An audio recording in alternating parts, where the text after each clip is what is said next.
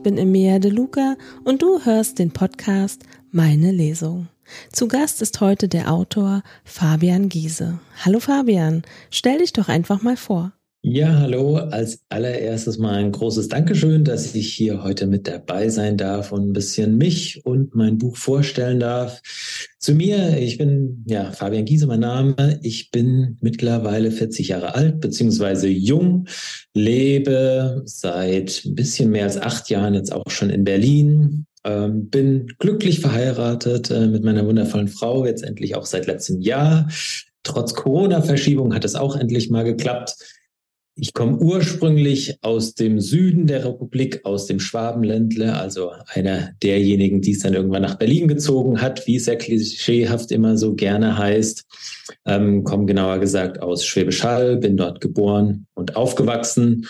Und ja, so das erste Mal in die große weite Welt hat es mich dann während meiner Schulzeit gezogen. Ich war für ein Austauschjahr in der zwölften Klasse im Süden der USA in Atlanta und habe dann auch nach meinem Abitur studiert, ähm, bin nach Trier gegangen, habe dort noch den alten Magister gemacht, äh, Medienwissenschaft und war dann auch noch mal für ein Auslandssemester in, in St. Paul in den USA und ja, wollte eigentlich immer in den Journalismus. Das hat aber aufgrund mehrerer Gründe leider nicht geklappt. Und wie es dann, glaube ich, so vielen geht, bin ich dann in der PR gelandet und ähm, habe da jetzt mittlerweile über ja, zehn Jahre Berufserfahrung, ähm, war unter anderem in Mannheim und Frankfurt bei großen deutschen Konzertveranstaltern, habe für die eben die Kommunikationsarbeit gemacht. Bin jetzt weiterhin hauptberuflich in der PR, aber in einem ganz anderen spannenden Bereich bei einer feinen kleinen Agentur hier in Berlin, wo wir uns um diverse große Kunden im Startup, Tech und Fintech-Bereich kümmern. Und ja, vielleicht noch ganz spannend, einen kleinen Schlenker zu dem, was sicherlich die meisten hier äh, sehr viel mehr interessiert, wie es mich zum Schreiben getrieben hat, kann man fast schon sagen. Hm, ich war immer schon in meiner Jugend sehr kreativ unterwegs. Ähm, da war es aber eher das Malen. Also ob es, es ging eben mit dem Malen auf Papier los und in meiner Jugendzeit hat es mich dann an die Wand äh, getrieben und äh, habe da viele Jahre sehr intensiv ähm, ja, Graffiti gemacht. Und irgendwann habe ich dann gemerkt, der Stift ist eben nicht nur zum Malen da, sondern auch zum Schreiben. Da geht auch ein großes Dankeschön an einen meiner Lehrer in der Oberstufe, der nämlich in Literaturunterricht äh, ganz tolle kreative Sachen mit uns gemacht hat, wo wir sehr viel ausprobieren konnten und wo ich dann gemerkt habe, ey, das ist was, wo ich echt eine große Freude dran habe. Und das hat sich dann weitergezogen. Ähm, während des Studiums hatte ich tatsächlich relativ viel Zeit. Das war alles damals ja noch ein bisschen entspannter mit dem Studieren und habe da so richtig angefangen zu schreiben und habe sehr viel ausprobiert. Es waren vor allem Kurzgeschichten, teilweise ja einzelne Textversatzstücke, Essayartiges, kleinere Gedichte und habe da so einen, glaube ich, für mich sehr experimentellen Ansatz gefunden, wie ich geschrieben habe. Also es waren meistens kleinere Beobachtungen aus meinem Alltag, so Momente, die vielleicht auf den ersten Blick gar nicht so besonders sind, die aber irgendwas in mir ausgelöst haben und die ich dann zu Papier bringen wollte. Und also vielleicht so ein ganz äh, banales Beispiel, wenn man jetzt, äh, kennt sicherlich jeder, wenn man in der Bahn sitzt, äh, man, der Zug steht am Gleis, am Bahnhof und am Gleis gegenüber ähm, fährt ist auch ein Zug, äh, der in die entgegengesetzte Richtung fährt und dann abfährt und man dann kurzfristig nicht weiß, ist es jetzt der eigene Zug, der sich bewegt oder steht mir aber noch still. Und das dann wirklich zu versuchen, in eine bildhafte Sprache ja, zu transportieren und zu vermitteln, was da in einem vorgeht. Das waren so Momente, ja, die mich immer sehr fasziniert haben. Und da habe ich dann auch so meinen Schreibstil entwickelt, dass ich mich von so anfänglichen Beobachtungen und Gedanken führen lassen habe. Also ich wusste, und es ist immer noch so, ich weiß meistens nicht, wohin die Reise genau geht und folge so ein bisschen dem, was da in meinem Kopf passiert und, und schau mal, ja, wie sich so eine Geschichte entwickeln kann. Und das kann eben dann was sehr kurzes, kompaktes werden oder auch mal was längeres. Das ist ja sehr, sehr spannend bei dir. Aber jetzt musst du uns mal verraten, welches Buch du heute mitgebracht hast. Ja, sehr gerne. Also es handelt sich hier um mein Debütroman, mein erstes wirklich langes Werk. Es heißt Dropout. Und ähm, vielleicht erstmal die Hard Facts. Also insgesamt hat 404 Seiten, in 15 Kapitel unterteilt, ist ein fiktionaler Roman. Wahrscheinlich würde man es am ehesten, wenn man es jetzt einem Genre zuordnen würde, ähm, sagen, das ist Popliteratur. Ist jetzt hier beim kleinen äh, Berliner Verlag, beim Omnino Verlag erschienen in diesem Frühjahr und ich glaube, einen ganz guten ersten Eindruck inhaltlich gibt ähm, der Klappentext und deswegen lese ich den mal flink vor. Ingmar war mal wer in der Provinz. Er hatte Familie, Geld, eine eigene Firma. Heute, hier in Berlin, hat er nichts mehr. Nicht mal Lust aufs Leben. Doch sein Hippie-Freund Tobi träufelt ihm nach und nach wieder Zuversicht ein. Oder auch mal MDMA. Ein mysteriöser Anruf schickt die beiden mit Tobis Wagenburg-Buddy Pierre auf einen absurden Roadtrip quer durch Europa. Tobis seit Jahrzehnten verschollener Vater, ein kauziger Wissenschaftler, steckt in der Klemme. In dem ganzen Chaos stellt sich Ingmar sogar seiner egomanen Vergangenheit. gleichzeitig werden diese Schmerzen in seinem Bauch immer heftiger. In Dropout lässt Fabian Giese die Vater-Sohn-Beziehung der drei Protagonisten aufeinanderprallen. Daneben verwebt er übergreifende Themen wie toxische Männlichkeit, Rassismus und Turbokapitalismus mit dichter und direkter Sprache zu einer turbulenten Erzählung, bei der die Grenzen zwischen Realität, Traum und Trip verschwimmen. Also es ist eine, ja, die Geschichte, wie gesagt, dreier eigentlich komplett unterschiedlicher Männer, die das Leben aber doch zusammengewürfelt hat und ja ihre Schicksale miteinander verwebt. Und es ist dieser eine mysteriöse Anruf, der sie eben auf diesen sehr, diese sehr wilde Reise quer durch Europa schickt. Magst du gleich mal anfangen? Sehr gerne. Ähm, ich ordne mal ganz kurz ein, also den, die erste Stelle, die ich euch vorlesen möchte, wir sind jetzt ähm, ziemlich am Anfang der Handlung. Wir haben die drei, ähm, also Ingmar, Tobi und Pierre, kennengelernt.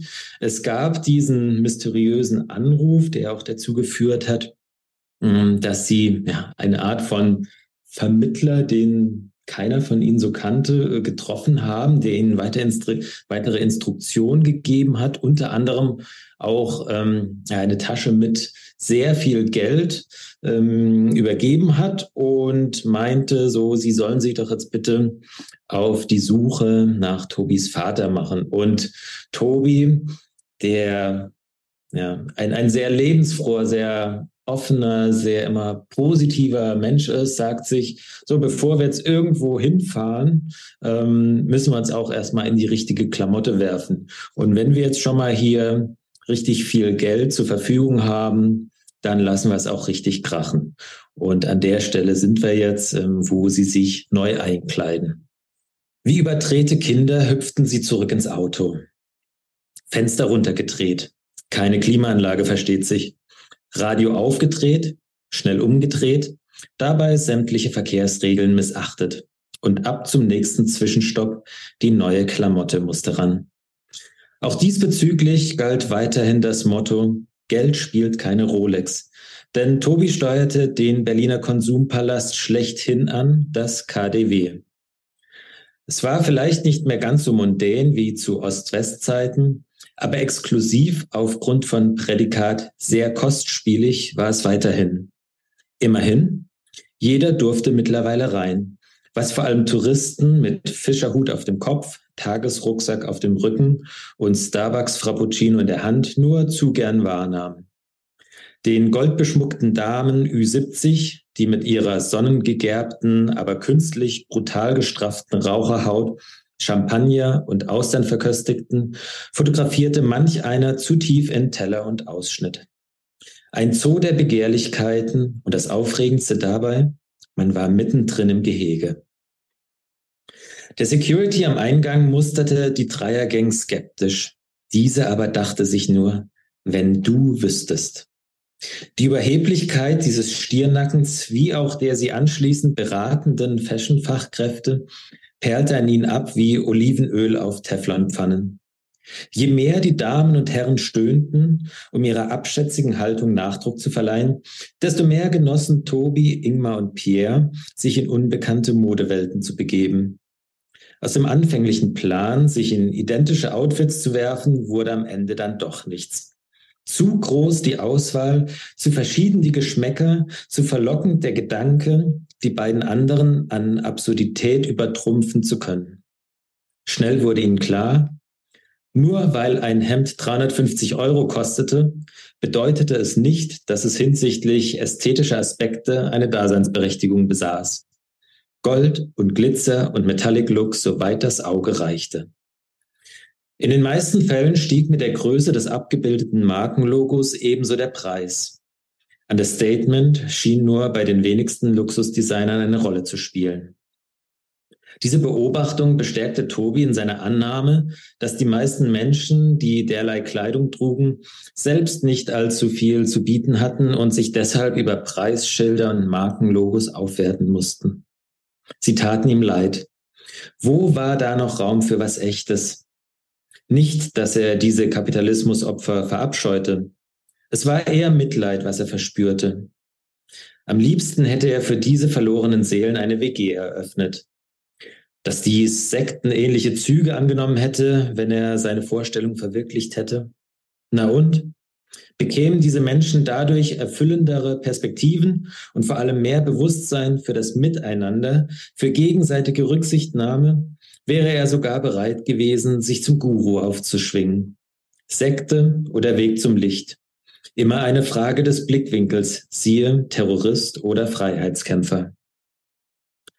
Nachdem sie sich zwischenzeitlich eine perfekt gekühlte und zudem sehr schmackhafte Flasche Weißwein geordert hatten, um bei all der Anprobiererei nicht zu verdursten, bemerkte Ingmar irgendwann beiläufig die Uhrzeit. Jungs, wir sind jetzt hier schon über drei Stunden zugange lass uns mal zu Potte kommen. Es gibt ja nach wie vor einen Vater, den es zu suchen gilt, oder liege ich da falsch? Wie zwei auf frischer Tat beim Abschreiben ertappte Schüler versuchten Tobi und Pierre dem Blick von Ingmar auszuweichen. Schwupps war er wieder in der lange vergessenen Vaterrolle. Genauso wie Radfahren konnte man das anscheinend nicht verlernen. Betröppelt reinschauend versprachen die beiden, sich zu beeilen und schleunigst zu entscheiden. Tobi hatte bei der Hinfahrt beschlossen, dass jedem ein Budget von 1000 Euro zur Verfügung stünde. Keiner bemühte sich, dies nicht bis zum letzten auszuschöpfen. Pierre rechtfertigte diesen kapitalistischen Exzess damit, dass er das ganze Jahr mit ironischer Distanz durchführte und sogar Metaebenen technisch durch diese Handlung das verhasste System von innen bekämpfte, mit den eigenen Mitteln schlug. Dass diese Argumentation so überhaupt keinen Sinn ergab, verstand er in diesem Moment nicht. Sie hatten diese Form der überschwänglichen Gönnung doch auch einfach mal verdient.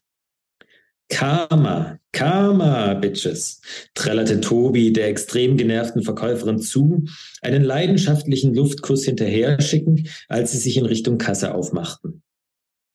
Ingmar, ganz seiner derzeit zurückhaltenden Persönlichkeit entsprechend, entschied sich für einen luftig leichten Sommeranzug in Marineblau, dazu ein weißes Versace-T-Shirt mit roséfarbenen Längsstreifen. Babyblaue Wildlederslipper rundeten den erstaunlich stimmigen und nicht allzu aufdringlichen Look ab. Tobi hingegen sah aus wie ein Papagei. Die wildesten Muster paarte er mit einem Schmerzen hervorrufenden Farbmix. Aber zu ihm passte es. Es spiegelte seine Persönlichkeit wider. Dem mussten auch Pierre und Ingmar zustimmen, als er sie zu einer ehrlichen Einschätzung nötigte. Kurze Hose und Kurzarmhemd, dazu Bootsschuhe aus weißem Krokoleder. Ein Bild für die Götter. Um es zu präzisieren, für die Götter des Antistils. Am meisten auf die Kacke haute jedoch Pierre. Er sah aus wie eine Litfaßsäule, zugekleistert mit Logodrucken und Brandstickereien. Seine Form der Rebellion. Der ganze Aufzug schrie, Papa, du kannst mich kreuzweise. Fick dich und dein elitäres, nur auf geerbtem Vermögen beruhendes und vor allem verlogenes Dasein. Die Hosen eng und seinen knackigen Po betonend, die Sneaker teuer und klobig, T-Shirt und Blouson zwar farblich abgestimmt und wie angegossen sitzend, aber in erster Linie volles Rohr proletenhaft. Yachtbesitzer in Nizza. Diese Art von Prolet.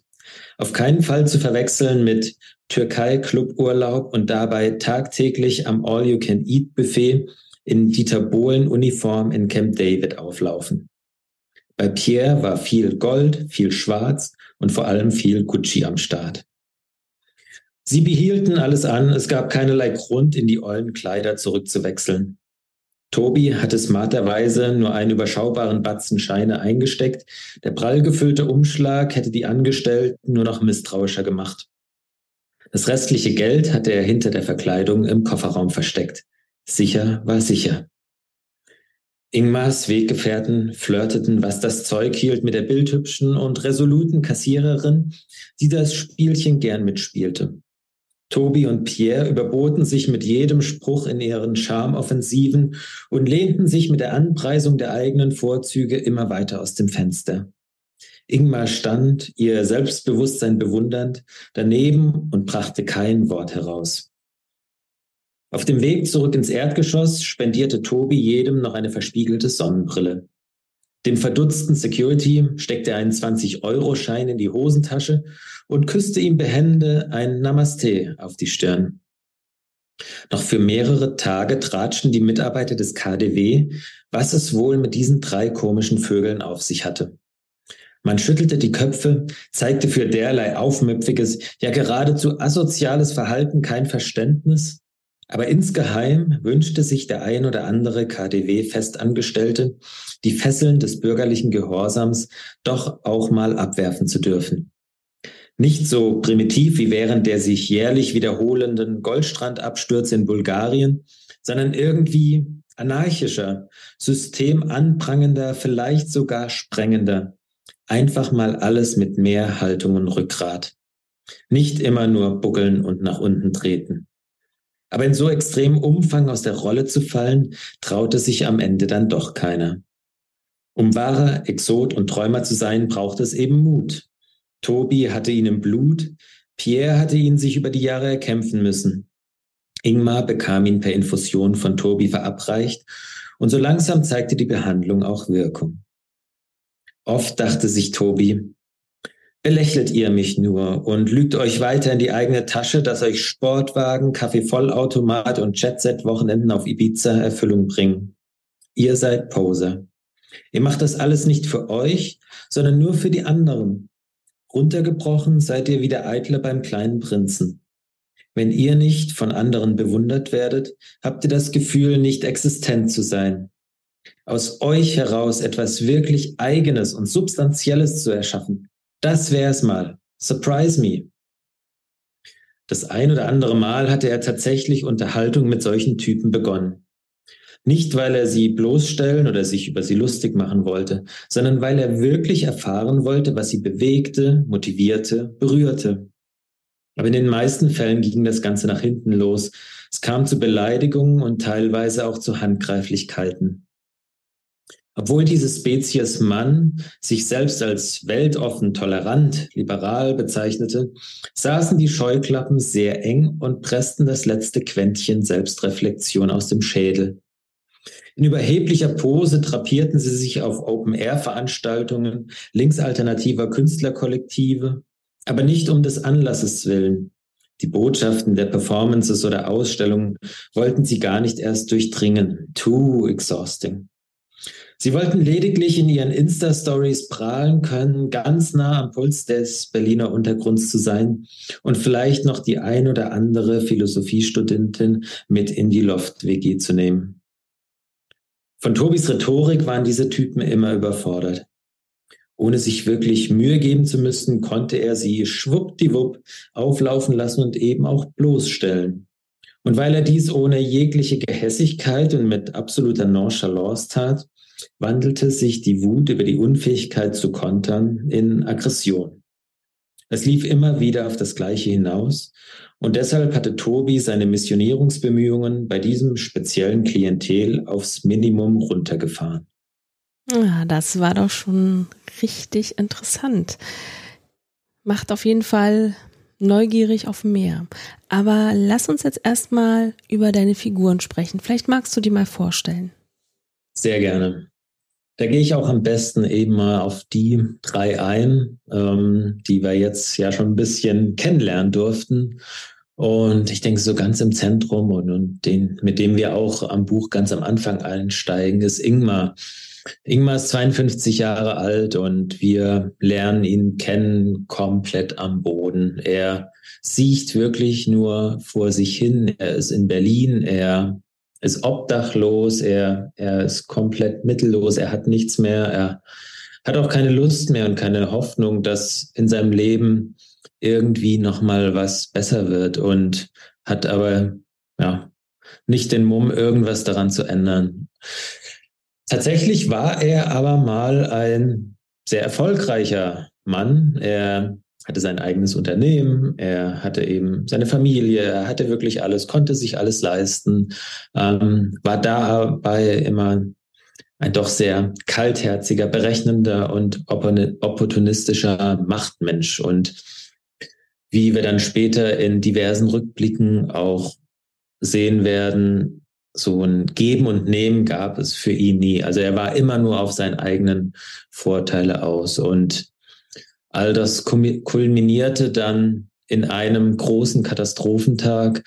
Und das, dieser Tag zeigt dann auch ganz klar, ja, seine Grenzen auf und, und zeigt auch, wohin es führen kann, wenn jemand immer nur gierig ist und immer nur will, will, will. Und da gibt's dann aber glücklicherweise an diesem Punkt, an dem wir ihn eben kennenlernen, Tobi. Und Tobi ist das komplette Gegenteil und auch das komplette Gegenteil zu dem, was Ingmar in seinem früheren erfolgreichen Leben war. Tobi ist ein bisschen jünger, Mitte 40 und Tobi ist, wie gesagt, ja, man würde wahrscheinlich landläufig sagen Hippie. Er ist, er bezeichnet sich selber als Menschenfreund und Menschenretter und ist ganz großer Idealist. Also er sieht in jedem Menschen das Gute und er streckt wirklich jedem, der Hilfe braucht, seine Hand aus und sieht die Menschen in unserer Gesellschaft, die von den meisten übersehen werden. Ähm, und so oft wie er eben seine Hand auch ausstreckt, das ist auch was, was wir dann immer wieder sehen. Er ist ein großer Freund von Anglizismen. Genauso gerne wirft er mit Anglizismen um sich. Und das Schöne ist auch aufgrund dessen, dass er ja so ein sehr aus sich herausgehender, offener Mensch ist, hat er auch großartiges Netzwerk und das nicht nur in Berlin, sondern gefühlt an jedem Ort, an den sie auch kommen. Und bei ihm ist aber das auch, er hat eine ja nicht so einfache Vergangenheit hinter sich und ähm, muss sich vor allem immer wieder mit seinem Vater auseinandersetzen, der, als er noch Kind war, von einem Tag auf den anderen einfach abgehauen ist, verschwunden ist, ohne irgend ja, ihm eine Erklärung zu hinterlassen, wohin er sich aufmacht. Und dieser Vater ist eben ein sehr kauziger, aber auch sehr kluger Wissenschaftler, wie wir dann noch sehen werden. Und dann haben wir, der letzte im Trio ist der liebe Pierre, Pierre kommt ursprünglich aus Frankreich, ist klassisch ausgebildeter Tänzer und er ist ja sehr frei. Also er will sich weder zu diesem Zeitpunkt für immer an irgendeinen Ort binden, noch an einen Mann oder eine Frau. Und er stammt aus einer sehr, sehr wohlhabenden Familie, nämlich einer Parfümerie-Dynastie aus dem Süden Frankreichs. Und auch da gibt es diverse Aspekte im Verhalten und im Verständnis dieser Familie, weshalb er sich, als er dann erwachsen wurde, von dieser losgesagt hat und seinen eigenen Weg geht. Und in das Abenteuer mit Tobi und Ingmar schlittert er eigentlich nur zufällig, ist aber dann auch nach kurzem wirklich essentieller Bestandteil dieses sehr bunten Trios. Verrat uns doch bitte, wo dein Buch spielt. Ja, wie ich ja schon gesagt habe, also es ist ja ein Roadtrip. Das heißt, wir bewegen uns kreuz und quer durch Europa. Das Ganze beginnt in Berlin und ähm, in Berlin gibt es dann zum Beispiel auch, das muss ja fast schon für Berlin sein, auch eine, eine wilde Feierszene. Ähm, es geht dann weiter eben auf ihrer Schnitzeljagd auf der Suche nach dem Vater ähm, unter anderem nach Bad Berka. Da gibt es eine kleine, ähm, aber sehr intensive und, und ja, sehr heftige Episode. Ähm, sie besuchen dann unter anderem auch Trier, das schöne Städtchen an der Mosel. Ähm, dann geht's auch ganz in den Norden nach Lappeenranta in Finnland. Mm, und anschließend wieder zurück nach Deutschland. Dann äh, besuchen sie auch noch Hamburg und am Ende das vielleicht nur mal ein bisschen ein kleines, ähm, ja, kurz verraten, geht's dann in den Süden Europas, ins schöne Sardinien oder auf nach Sardinien, ja. Na, das hört sich doch wirklich sehr spannend an. Es ist ja eine halbe Weltreise, könnte man schon sagen. Ähm, ich hoffe, du liest so ein paar Teile jetzt auch noch vor. Ja, ich habe auf jeden Fall noch einen weiteren Teil mitgebracht. Ähm, und da sind wir nämlich in Finnland. Das ist jetzt äh, das vielleicht auch noch ganz kurz so dieses Buch. Also die meisten Teile, es passiert immer sehr viel und es passiert sehr viel Schlag auf Schlag und es gibt auch über Strecken, dass einen das Buch auch nicht wirklich und die Erzählung und die Handlung nicht loslässt. Also ein, ein, ein in Auftrab hält und, und sehr viel und sehr viel Intensives passiert. Und ein bisschen im Kontrast dazu habe ich jetzt eine ruhigere ja, Szene nochmal mitgebracht, wo sie eben in Finnland angekommen sind und schon dem Vater näher kommen. Ähm, es da zwar noch nicht wissen, aber sie bald äh, den Vater finden werden und jetzt in die finnische Wildnis vorstoßen, was für alle drei sehr neu ist und auch sehr beeindruckend. Und da will ich euch mal ein bisschen mitnehmen. In Lappenranta angekommen, machten sie Halt bei einem dieser Supermärkte, die so ziemlich alles im Angebot hatten und größer als ein Fußballfeld waren. Laut Koordinaten mussten sie ganz tief rein in die finnische Wildnis, fernab jeglicher Zivilisation. Zumindest sah es danach aus, dass sich im Umkreis von mehreren Kilometern keine größere menschliche Siedlung befand. Somit lautete ihr Motto Better be safe than sorry. Sie besorgten sich Schlafsäcke, Moskitonetze, Wasser, Zelte, Taschenlampen, Gasgrill, Erste-Hilfekasten, Walkie-Talkies, Lebensmittelkonserven, diverse Landkarten, aber auch Marshmallows und mehrere Sixpacks überteuertes Bier. Kurz überlegten sie, ob sie sich in einer Form von Ehrerbietung an Mechthild mit beiger Outdoor-Klamotte eindecken sollten, was sie aber schnell wieder verwarfen. Nicht aus mangelndem Respekt Mechthild gegenüber, sie vermissten sie sehr, vor allem Pierre, sondern weil ihr papageienhafter Look so etwas wie ihr Glücksbringer geworden war. Es waren keine größtenteils ironisch gemeinten Kostüme mehr. Sie trugen Superheldenanzüge. An irgendetwas mussten sie sich auf diesem verrückten Trip festhalten, und eine Portion Aberglaube war da in Tobis Augen nicht verkehrt. Ihr comichaftes Auftreten hatte sich zum Markenzeichen des Trio Infernale entwickelt. Never change a running system. Wie lange sie tatsächlich mit ihren Einkäufen im Worst-Case-Szenario irgendwo im Nirgendwo über die Runden kommen oder sogar überleben würden, konnten sie beim besten Willen nicht abschätzen. Dafür waren sie zu sehr Stadtmenschen. Und obwohl Ingmar einst als sportlich agiler Wanderer Gebirge in ganz Europa erklommen hatte, waren es immer nur Tagestouren gewesen, die keinerlei Survival Skills erfordert hatten. Und auch Tobis recht sympathischer esoterischer Firlefanz hinsichtlich im Einklang mit der Natur zu einem höheren Wesen verschmelzen, war am Ende des Tages eben nichts weiter als Firlefanz. Wie man ohne Anzünder ein Feuer entfachte oder rote Essbare von roten giftigen Beeren unterschied, konnte er nämlich auch nicht sagen. Auf gewisse Weise gingen sie recht naiv vor, aber dieser rote Faden zog sich durch all ihre bisherigen Etappen auf diesem Trip und irgendwie war es ja immer gut ausgegangen. Alsbald stellte sich jedoch heraus, dass der finnische Wald nochmal eine ganz andere Hausnummer war als der pfälzische. Im dicht besiedelten Deutschland gab es so etwas schon ewig nicht mehr. Quadratkilometer über Quadratkilometer an störrischem, stolzem Wald, in dem bislang noch kein Traktor, keine Planierraupe, kein Beil gewütet hatte. Nachdem sie das letzte Dorf auf ihrer Strecke zum ominösen Zielort verlassen hatten, ging es von geteerter Fahrbahn auf unbefestigte, von natürlichen Schlaglöchern durchzogene Waldwege. Sie waren hier mit ihrem grantelnden Fahrzeug der Eindringling, der immer weiter in unbekanntes Territorium vorstieß. Bis auf einen tarnfarbenen Jeep trafen sie auf keinen Gegenverkehr. Der Fahrer des Jeeps schaute sie ungläubig an, nachdem er rechts rangefahren war, damit sie auf dem einspurigen Weg an ihm vorbeikam. Von seiner Warte aus wahrscheinlich das Dämlichste, was man hier tun konnte. Mit einem PS-Monster, tiefer gelegt und ohne Allradantrieb aufs Geratewohl loszuzuckeln. Notrufsäulen suchte man hier vergeblich. Der Handyempfang war gleich null. Ingmar hatte glücklicherweise auf dem Supermarktparkplatz die glorreiche Idee, die Routenführung herunterzuladen, solange sie noch Zugriff aufs World Wide Web hatten.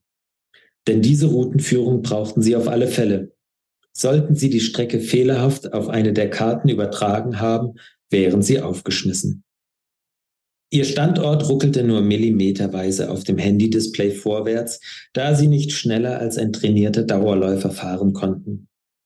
Tobi plapperte ohne Unterlass vor sich hin. Nicht mit dem Anspruch, ein Gespräch in Gang zu setzen, sondern um seine Aufregung zu überspielen und vor allem um sich selbst abzulenken. Diese wieder verstärkt aufkommende Ungewissheit, ob jetzt der Zeitpunkt kommen würde, mehr über das Verbleiben seines Rabenvaters zu erfahren, brachte ihn fast um den Verstand. Die beiden anderen rochen den Braten und hinterfragten Tobis Monolog nicht weiter. Sie ließen ihm den nötigen Raum, um die Nerven bestmöglich im Zaum zu halten.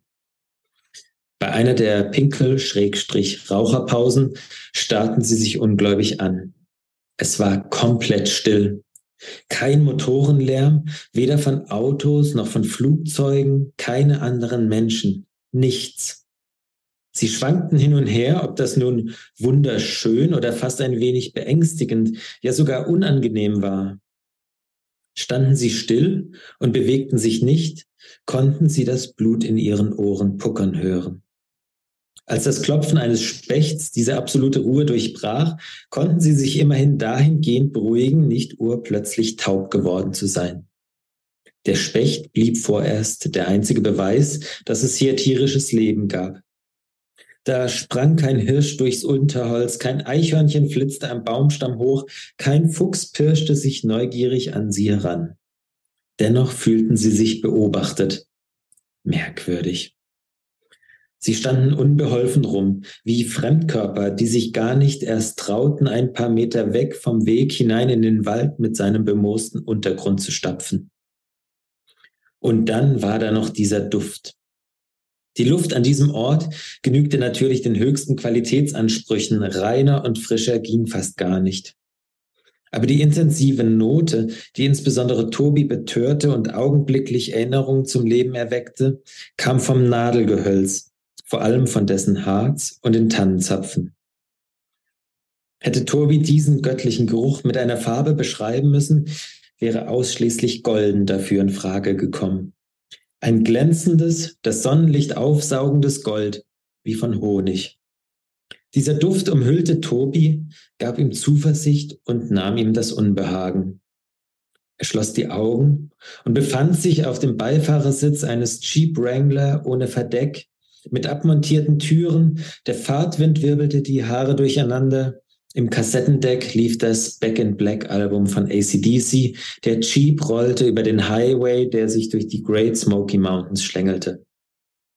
Das war Leben, das war Freiheit und dann eben dieser überbordende, fast zu intensive Duft, dessen Präsenz und Wirkung nicht größer hätten sein können. Gestärkt blies er zum Aufbruch. Die Navigation zeigte eine Reststrecke von knapp fünf Kilometern an. Sollten Sie also nicht mit unerwartetem Reifen- oder Motorschaden liegen bleiben, müssten Sie in weniger als einer Stunde am Ziel sein. Tobi schaltete die Musik aus. Jetzt hieß es, sich aufs Wesentliche zu konzentrieren und das innere Kraftzentrum aufzuladen. Die bisherige Strecke hatte sie durch weitestgehend flaches Gelände geführt, aber nun ging es bergauf, also eher hügelauf, so dass sie auf eine Anhöhe angelangten, die ihnen einen Ausblick sondergleichen bescherte. Zum ersten Mal sahen sie die eindrückliche Seenlandschaft vor sich. Es handelte sich jedoch nicht um wahllos hingekleckste runde oder ovale Seen, sondern um eine Art von Wasserlabyrinth, das sich in sämtliche Richtungen in den Wald hinein ausstreckte. Schmale, zerfurchte Wasserwege, die sich dann urplötzlich verbreiterten, mit anderen dieser Kanäle verbanden, dann wieder alleine ihr Ding machten. Man konnte sich schon beim Betrachten darin verlieren. Wie sollte es erst sein, wenn man mit einem Boot einfach auf gut Glück lospaddelte? Die Ufer der einzelnen Seenabschnitte sahen alle gleich aus. Die Bäume standen meist bis nah ans Wasser, mehrere Meter breiter Schilfbewuchs bildete einen natürlichen Schutzwall. Eine kleine Einbuchtung reihte sich an die nächste und ab und an entsprang einer Bucht ein weiterer Verbindungskanal. Ein stiller, nasser Irrgarten, der völlig arglos dort unterhalb vor ihnen rumlag, gleichgültig gegenüber dem Lauf der Zeit und allem, was rundherum geschah. Ingmar hatte den Eindruck, dass der Horizont sich leicht krümmte, obwohl sie sich jetzt nicht auf einem alles überragenden Berg befanden. Hier sahen sie sich mit einem Ausblick konfrontiert, der unter alles andere als alltäglich abgebucht werden musste. Ehrfurcht erfüllte sie, Dankbarkeit machte sich im Geiste breit, das hier erleben zu dürfen. Ich fühle echt sorry für all die Menschen, die nie in ihrem Leben in den Genuss von so einer amazing Nature kommen, brachte es Tobi schwer am Denglischen auf den Punkt. Tobis Vater würden sie wohl alle gleichzeitig schütteln und herzen wollen. Er hatte ihnen viel Schmerz bereitet, aber auch unvergessliche Momente beschert. Von der Anhöhe führte der Waldweg in weit geschwungenen, sich sanft ans Gelände schmiegenden Serpentinen hinunter auf Seenniveau. Dann verlor er sich im von hier oben undurchdringbaren Wald. Laut Koordinaten musste sich ihr Ziel an einem dieser unzähligen Seenzipfel befinden. Der verrückte Professor hatte zweifellos ein Fable für die Abgeschiedenheit. Er wollte also keinesfalls gestört werden, was auch immer er da trieb. Ob diese Notwendigkeit von Einsamkeit, der Paranoia oder begründeter Sorge entsprang, mussten sie noch rausfinden. Nach den Erlebnissen in der gruseligen Mühle, was sie schon am helllichten Tag an den Rand des Wahnsinns getrieben hatte, wollten sie heute definitiv nicht das Risiko eingehen, Ähnliches an einem noch abgelegeneren Ort bei Nacht zu erleben. Deswegen war es umso vorteilhafter, je eher sie ankämen. Sie machten sich wieder auf den Weg, Pierre übernahm das Fahren. Tobi sollte nochmal die Gelegenheit zum Durchschnaufen bekommen. Es brauchte noch eine knappe halbe Stunde des schneckenhaften Gerumpels, bis nur noch wenige hundert Meter zwischen ihnen und dem Bestimmungsort lagen. Der Weg machte aber wieder eine Kurve weg vom Ziel, das auf dem Display unbeirrt vor sich hin blinkte. Deswegen beschlossen sie, das Auto fürs Erst an dieser Stelle zu parken und das restliche Stück zu Fuß zu beschreiten. Sie mussten sich durch dorniges Gebüsch drücken. Pierre riss es ein Loch in die Designerhose. Er fluchte. Den maßlos überteuerten, so geschmacklos bedruckten fetzen Stoff hatte er mittlerweile lieb gewonnen. Nachdem sie sich durchs Dickicht gekämpft hatten, registrierte Tobi einen Trampelpfad, der dorthin zu führen schien, wo sie hin wollten. Immerhin mussten sie sich somit nicht noch durch weiteres unwirtliches Gewächs schlagen. An eine Machete oder dergleichen hatten sie im Supermarkt nicht gedacht. Tobi hätte sich aber höchstwahrscheinlich sowieso gegen einen Kauf ausgesprochen, weil er das Tragen von Waffen oder von als Waffen einsetzbaren Werkzeugen verabscheute.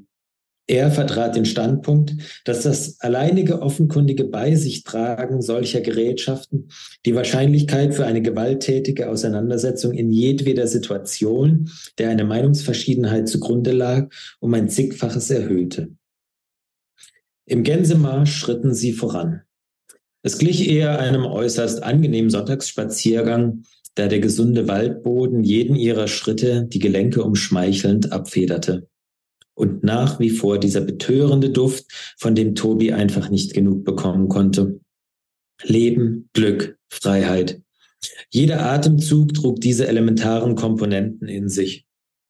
Obwohl es ordentlich heiß war, kamen sie nicht sonderlich ins Schwitzen. Pierre pfiff ein altes französisches Kinderlied vor sich hin, das ihm schon lange nicht mehr so spontan und mühelos von den gespitzten Lippen getänzelt war. Unmerklich lichteten sich nach und nach die Baumreihen. Kurz darauf befanden sie sich im Freien. Der überschaubare Hügel, auf dem sie standen, zog sich geduldig hinunter zum See, dessen Oberfläche spiegelglatt war. Der leichte Wind war nicht in der Lage, diese spiegelglatte Oberfläche zum Tänzchen zu bitten. Ein Holzhaus musterte sie neugierig. Eher ein Häuschen. Mehr als zwei Räume konnte es nicht beherbergen. Tobi war erleichtert, dass dieses Häuschen im Gegensatz zur modrigen Mühle einen freundlichen und einladenden Eindruck machte. Es war ganz traditionell ochsenblutfarben gestrichen, die Dachgiebel und Fensterrahmen in leuchtendem Weiß gehalten. Gras und Moos überwucherten das Dach, eine hervorragende natürliche Dämmung, die sowohl in den brühheißen Sommerwochen als auch im bitterkalten Winter zum Tragen kam. Neben der einladenden Behausung machten sie eine Feuerstelle aus, umrahmt von circa zwei bis drei Meter langen Baumstämmen, die als Sitzgelegenheit dienten. Feuer brannte keines. Auch aus dem Kamin stieg kein Rauch empor, was aber mitten am Tag, mitten im Sommer, auch nicht weiter verwunderte. Keine Menschenseele war zu sehen, nichts bewegte sich. Tobi ertappte sich dabei, wie er Papa, Papa zu rufen beginnen wollte. Er entschied sich aber dagegen. Trotz seines nach wie vor vorhandenen Draufgängertums ließ er hier lieber Vorsicht walten. Misstrauen gegenüber unbekannten Situationen hatte sich auch bei ihm mittlerweile als Folge der Erlebnisse der letzten Tage breit gemacht. Wer konnte es schon sagen? Vielleicht tapsten sie gerade nichts ahnend in eine mehr oder minder tödliche Falle, ausgeklügelt vom brutalen, unbarmherzigen Widersacher seines Vaters, der hinter dem Häuschen versteckt, sich diabolisch dreinblickend die Hände rieb. Tobi gab seinen beiden Kumpanen mit einer winkenden Geste zu verstehen, dass sie ihm hinunter zum Häuschen folgen sollten. Am besten ohne großes Aufsehen. Mucksmäuschenstill waren Ingmar und Pierre sowieso schon. Das musste er ihnen also nicht erst noch einbläuen. Am Häuschen angelangt, machte sich noch immer kein Bewohner bemerkbar. So wagte Tobi einen Blick durchs Fenster, was aber nicht viel brachte. Die Vorhänge waren zugezogen und fast blickdicht. Er war sich nicht ganz sicher, ob er zumindest schemenhaft einen Versuchsaufbau ähnlich dem in der Mühle erkennen konnte. Im Gegensatz zur Mühle war hier die Tür verschlossen. Sie eintreten, das wollte Tobi nicht. Zumindest jetzt noch nicht. Lasst uns mal schauen, ob wir vielleicht hinter der Hütte was finden. Kommt mir alles ein bisschen spanisch vor. Also haltet eure Augen offen instruierte Tobi. Mit zügigen Schritten schlichen sie an der Querseite des Gebäudes entlang. Die Rückseite wartete mit einer grob gepflasterten Art von Terrasse auf, die zur Hälfte von einem offenen Schuppen überdacht war. Nun konnten sie zweifelsohne feststellen, dass Tobis Vater sich hier aufgehalten haben musste, denn sein vom Chaos dominierter wissenschaftlicher Approach, wie Tobi es so neutral wie möglich beschrieb, wurde in Reihenform präsentiert. Schläuche, Plastikkanister mit unterschiedlichem Füllstand und nicht weiter definierbaren Flüssigkeiten, eine Gerätschaft, die nach einem Generator aussah, Messbecher, Ampullen, Bunsenbrenner, Brandflecken an der Rückwand des Schuppens, eine Apparatur, die dem ersten Eindruck nach einer überdimensionierten, recht hässlichen Mikrowelle glich und, so gar nicht ins Bild passend, ein Megafon. Auch hier tat außer ihnen niemand und nichts einen Mucks. Die Hintertür ließ sich ebenfalls nicht öffnen. Von diesem Open-Air-Labor mit dem wahrscheinlich malerischsten Ausblick, den man als Tüftler genießen konnte, überbrückte ein Trampelpfad das restliche Stück zum See, maximal zehn Meter. Planlos standen sie rum, drehten sich im Kreis, zuckten mit den Schultern. Wenn sie weiterhin so dermaßen passiv vorgehen würden, von Übervorsicht gelähmt, war hier nichts herauszufinden. Piers Geduldsfaden riss. Also jetzt ist hier aber auch mal gut. Dein Vater ist ja eine echte Diva. Sollen wir hier etwa den roten Teppich ausrollen und Champagner und Canapés kredenzen, damit er es endlich für angemessen hält, uns mit seinem Antlitz zu beehren? Ohne eine Antwort abzuwarten, stapfte er zur Hintertür, hämmerte auf sie ein und brüllte mit unverhohlen mitschwingender Aggression in der Stimme. Herr Professor, Herr Professor, sind Sie da drin? Wir sind quer durch Europa für Sie gegurkt und hier ist vor allem Ihr Sohn, den Sie einfach mal so sitzen lassen haben. Wenn Sie noch ein Fünkchen Anstand haben, machen Sie jetzt die Tür auf. Verstanden? Wieder nichts. Kein Ton drang aus der Hütte, nicht das geringste Geräusch, kein hastiges Huschen hinter dem Vorhang. Wenn da jemand drin war, dann entweder tot oder taub. Pierre drehte sich um, ging in die Russenhocke und trommelte mit den Fäusten gegen die stabile Holztür in seinem Rücken. Dies diente aber ausschließlich dem aktiven Abreagieren. Wieder mal fühlten sie sich auf ihrem Trip sehr sackgassig. Ich gehe mal runter ins Wasser, informierte Ingmar seine Mitstreiter. Mir die Füße erfrischen. Auf halber Strecke blieb er abrupt stehen, beugte sich zu seiner rechten Seite tief nach unten zu irgendetwas sehr Interessantem, was Tobi und Pierre von ihrer Position bei der Hütte jedoch nicht sehen konnten. Ein Busch mit hunderten kleiner, dunkelgrüner Blätter hockte träge im Weg und versperrte ihnen die Sicht. Ey, Tobi, Pierre, das müsst ihr sehen. Das ist so abgefahren. Ich glaube es ja nicht. Wie, du bist fertig? Jetzt muss ich tatsächlich aufhören, ja. Weil dieser Cliffhanger musste leider echt sein. Sonst verrate ich zu viel. Und den, den Spaß am Lesen will ich dann ja doch nicht nehmen. Das ist jetzt aber gemein. muss auch mal sein. Okay. Na gut, dann lese ich halt selber und die Zuhörer natürlich auch. So soll es ja auch sein. Das war übrigens wirklich sehr, sehr schön. Man konnte dir richtig gut folgen. Also sehr schön. Lass uns mal über die Entstehung von deinem Buch sprechen. Vielleicht magst du da so ein bisschen so erzählen, wie du überhaupt auf die Idee gekommen bist. Sehr gerne. Ähm, da gehe ich vielleicht erstmal wieder zurück, beziehungsweise ja, vielleicht auch noch zum Hintergrund. Ich habe ja vorher schon erzählt, dass ich während meines Studiums sehr viel geschrieben habe und nach dem Studium ging es ins Arbeitsleben und dann war wirklich mehr oder minder von einem Tag auf den anderen Schluss mit Zeit für Kreativität und damit auch leider Schluss für mein Schreiben. Also ich hatte weder ja, die Energie, noch eben irgendwie kreative Inspiration, mich da wieder hinzusetzen nach äh, langen Arbeitstagen oder auch mal am Wochenende, um zu schreiben. Und so lag mein Schreiben tatsächlich ja um die zehn Jahre brach. Also wo ich eigentlich nichts, außer vielleicht mal eine Postkarte und Texten für die Arbeit, habe ich da nichts geschrieben. Und dann kam ja, ähm, wir alle haben es ja noch in sehr guter Erinnerung, Anfang 2020 äh, Corona. Und ähm, zu der Zeit war ich in der PR noch im Konzertbereich tätig. Das heißt, für mich war da auch von einem Tag auf den anderen Kurzarbeit angesagt und ja, ab nach Hause und eben nur noch so ein bisschen mal ein Stündchen arbeiten und ansonsten hatte ich sehr, sehr viel Zeit. Und bei einem der Spaziergänge, nur wenige Tage, äh, nachdem ich dann eben zu Hause war, ein Spaziergang mit meiner Frau, dann meinte sie, hey, jetzt hast du doch Zeit, wie wär's denn mal wieder? Du hast mir immer davon erzählt, was, was Schreiben für dich bedeutet. Ähm, dann setz dich doch mal wieder hin und versuch's doch mal wieder.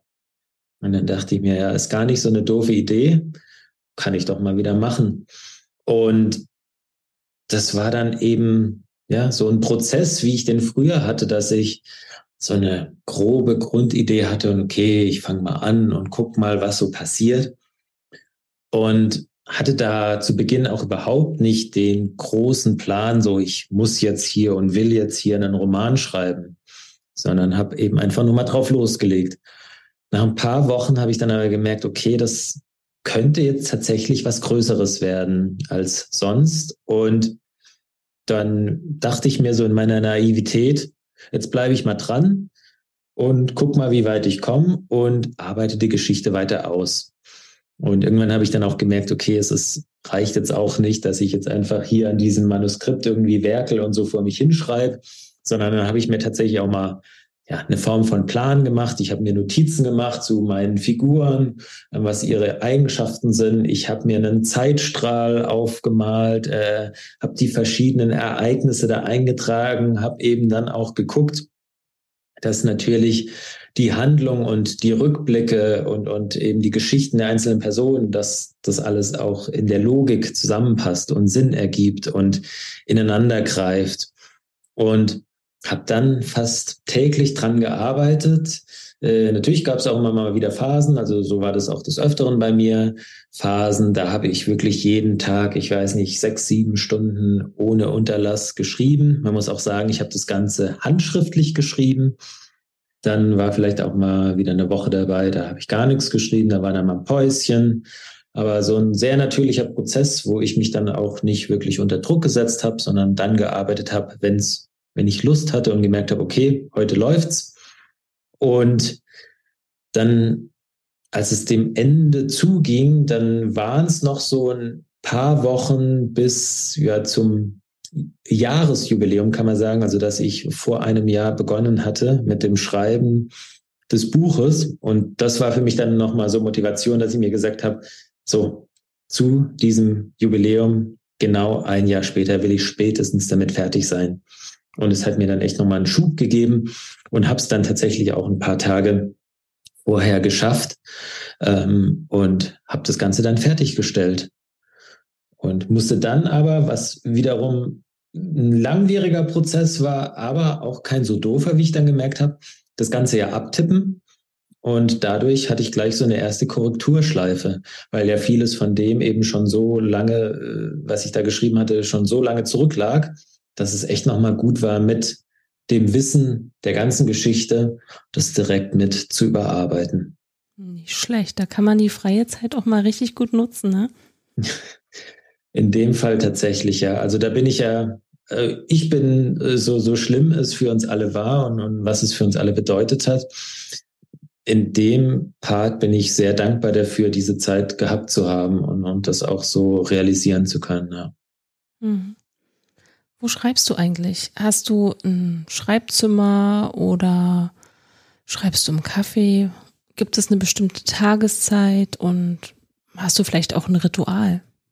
Ja, also das Buch habe ich größtenteils ähm, an unserem Küchentisch geschrieben. Äh, das ist bei uns wirklich, also wir haben eben einen sehr großen, offenen äh, ja, Wohnbereich, das heißt Wohnzimmer und Küche ist quasi eines. Ähm, da, da kommt viel Licht rein. Das ist ein schöner Holztisch. Ähm, da sitze ich sehr gerne und sehr gut. Ähm, er ist ja auch nicht mehr der Jüngste. Ich muss auf meinen Rücken aufpassen und so weiter. Das heißt, da sitze ich bequem. Da kann ich mir immer mal wieder einen frischen Kaffee machen. Und da habe ich mich meistens dann, ja, wirklich so am Morgen, wenn ich dann so ein bisschen also die, der Geist auch wirklich wach war, so neun, zehn Uhr morgens hingesetzt, das Buch aufgeschlagen, bin nochmal in mich gegangen, wo ich gerade bin, habe mich wirklich wieder in diese, in die Szenerie versetzt. Ähm, bei mir war es dann auch immer so, es läuft eigentlich immer ein Film inne, vor meinem inneren Auge ab, den ich dann versuche in Wörter zu packen und habe dann so lange immer vor mich hingeschrieben und, und mache das eigentlich immer noch so, solange es irgendwie fließt. Also es ist dann so, ich, sobald ich irgendwie merke, ich muss mich jetzt dazu zwingen und es fällt mir schwer und ach, mir gefällt das eigentlich gerade gar nicht und ah, vielleicht wollte ich ja heute noch das Kapitel fertigstellen, aber hm, hm, hm.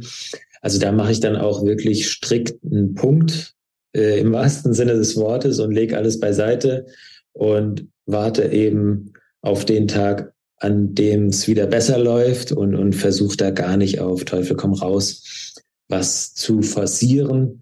Und ja, wenn es das Wetter zulässt, ähm, dann sitze ich auch sehr gerne auf unserem Balkon. Frische Luft finde ich immer sehr schön, das, das tut gut und ähm, saß in der Zeit tatsächlich auch öfter, wenn es, als es schon Richtung Herbst ging und eigentlich kühler war und gar nicht mehr so gemütlich, dann habe ich mich halt in eine dicke Jacke eingemummelt, mir vielleicht noch eine Decke über die Beine gelegt und saß dann zwar mit kalten Fingern da, aber habe es auch irgendwie genossen, ähm, dann da draußen vor mich hinzuschreiben. Und äh, das sind immer so, mh, hm, ja, die, die Orte, wo ich bislang und, und vor allem dieses Buch geschrieben habe, ähm, mag es aber auch sehr, ja, mal draußen zu sein. Also wenn, wenn du sagst, ob es jetzt Café oder eine Parkbank, ähm, solange es nicht zu sonnig ist und einen irgendwie nicht blendet und man ins Schwitzen kommt, ähm, wenn dann ja nur durchs Schreiben hoffentlich, dann sitze ich auch mal gerne da mit meinen Notizbüchern äh, und, und, und kritzel so vor mich hin. Und äh, muss da auch sagen, gerade beim Unterwegssein finde ich das handschriftliche Schreiben nochmal natürlicher und passender für mich. Wobei ich jetzt sollte es, und das ist zumindest auch mein Plan, äh, wieder was Neues zu schreiben und auch wieder vielleicht einen Roman zu schreiben, werde ich beim zweiten mal den Versuch starten, von Anfang an äh, digital zu arbeiten. Und dann muss ich mal gucken, wie der Prozess da so ist und ob ich mich mit dem anfreunden kann. Da bin ich jetzt aber auch gespannt. Das erzählst du mir dann hoffentlich. Das hoffe ich auch, ja. Also wenn es dann soweit kommt, toi, toi, toi, ähm, dann bin ich mehr als happy, da mal wieder Einblicke zu geben, wie es damit dann lief. Okay. Liest du eigentlich viele Bücher? Ähm, ich, ich würde mal sagen, eher nein. Hm, ich, ich bin gar nicht so der große Leser, war noch nie so der extreme Leser. Es gibt so ein äh, paar Autoren, da habe ich fast alles gelesen, also zum Beispiel äh, John Niven oder auch Heinz Strunk ähm, oder auch äh, die alten Sachen von Stuckrad Barre, das war so Sachen, da, da, das hat mir Spaß gemacht. Aber ansonsten würde ich mich, glaube ich, nicht als so ganz enthusiastischen Leser äh, bezeichnen. Ja, oder auch jetzt neuerdings, muss ich sagen, da habe ich jetzt, glaube ich, auch fast alles schon gelesen. Äh, Benedict Wells hat mich auch sehr begeistert. Aber auch da muss ich sagen, jetzt so rückblickend auf gerade die Arbeit an meinen eigenen Sachen, kann ich da auch wieder einen Vorteil rausziehen, weil ich, glaube ich, gar nicht so mh, hm, gefangen bin oder behaftet zu denken oder ja, ich müsste oder wolle jetzt klingen wie XY, der sehr erfolgreich ist, um da irgendwas vielleicht auch nur annähernd zu imitieren oder einen Stil mir anzueignen, der eben gut ankommt, sondern ich bin da wirklich sehr für mich. Ähm, habe da, glaube ich, so meinen eigenen Weg gefunden, meine eigene Sprache gefunden. Merke da natürlich auch, dass es ein fließender Prozess das ist nicht in Stein gemeißelt, auch das ist etwas, was sich verändert, wo ich auch weiterhin intensiv an mir arbeiten möchte, um da auch irgendwie nochmal mehr auf den Punkt präziser, äh, mitreißender zu werden. Aber ich habe da für mich so, glaube ich, einen ganz guten Mittelweg gefunden zwischen dem, äh, wo, wo ich selbst eben mal andere Literatur lese und, und wo ich mich wieder dann auf meine eigene Arbeit konzentriere. Wo finden wir dich denn bei Social Media?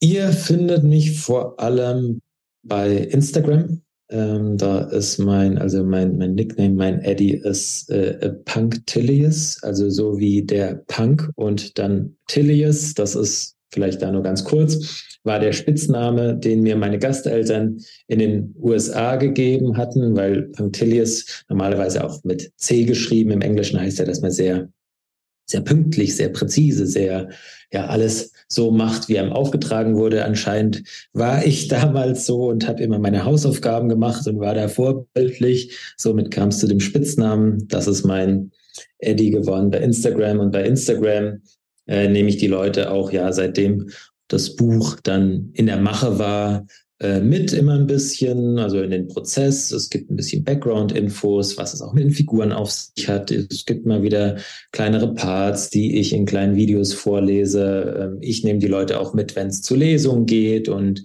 kündige Lesungen an. und ähm, bin da auch sehr happy über jede Rückmeldung, jeden Austausch, freue mich sehr über jedwede Form von Kritik. Äh, bin da wirklich offen für, ähm, auch wenn natürlich positive Kritik immer schöner ist als negative, aber ich glaube auch konstruktive, negative Kritik ist das, was einen auch als Autor voranbringt. Von daher, ähm, ja, freue ich mich über jeden und jede, der oder die da mit mir in den Austausch tritt.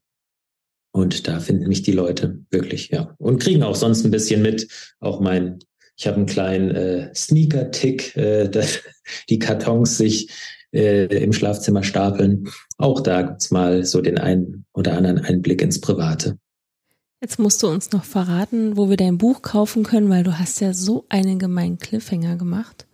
Ich wollte es nochmal ja, erwähnen. Also Drop, ja, ich merke schon, dass das, äh, das lässt dich nicht los. Aber ähm, ja, also Dropout gibt es tatsächlich überall im Buchhandel. Also könnt ihr in eurer äh, Buchhandlung des Vertrauens bestellen. Ähm, ihr könnt es aber auch online bei allen großen ähm, ja, Buchhandlungen, ob es jetzt Thalia oder sonst wer ist, auch dort bestellen, ist dort überall verfügbar. Ich bin ja immer ein großer Freund, zu Buchhandlungen um die Ecke zu gehen, weil das sind die Läden, ich finde, da, da steckt halt wirklich Leidenschaft und Enthusiasmus drin.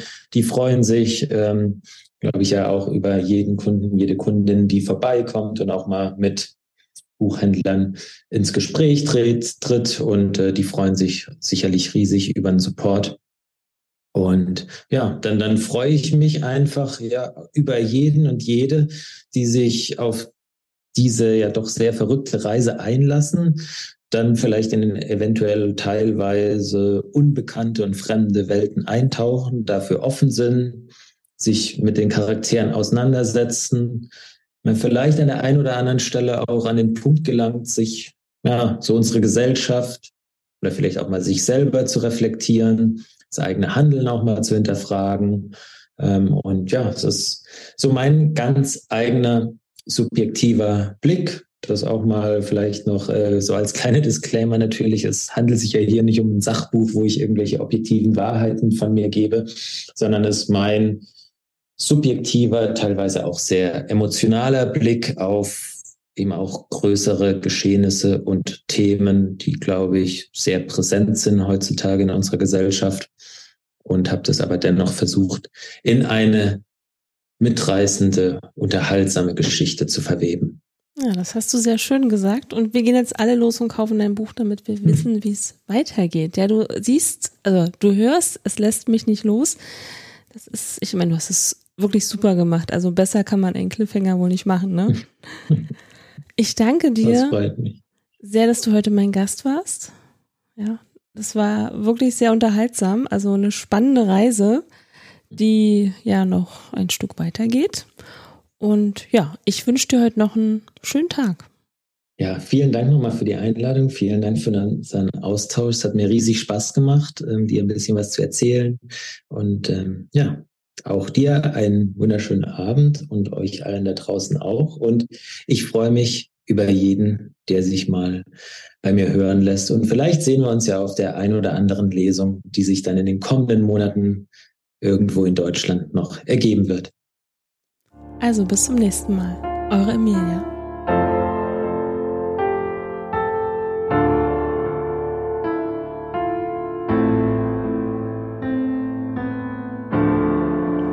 Wenn dir die Folge gefallen hat, abonniere den Podcast und über eine Bewertung würden wir uns sehr freuen. Meine Lesung.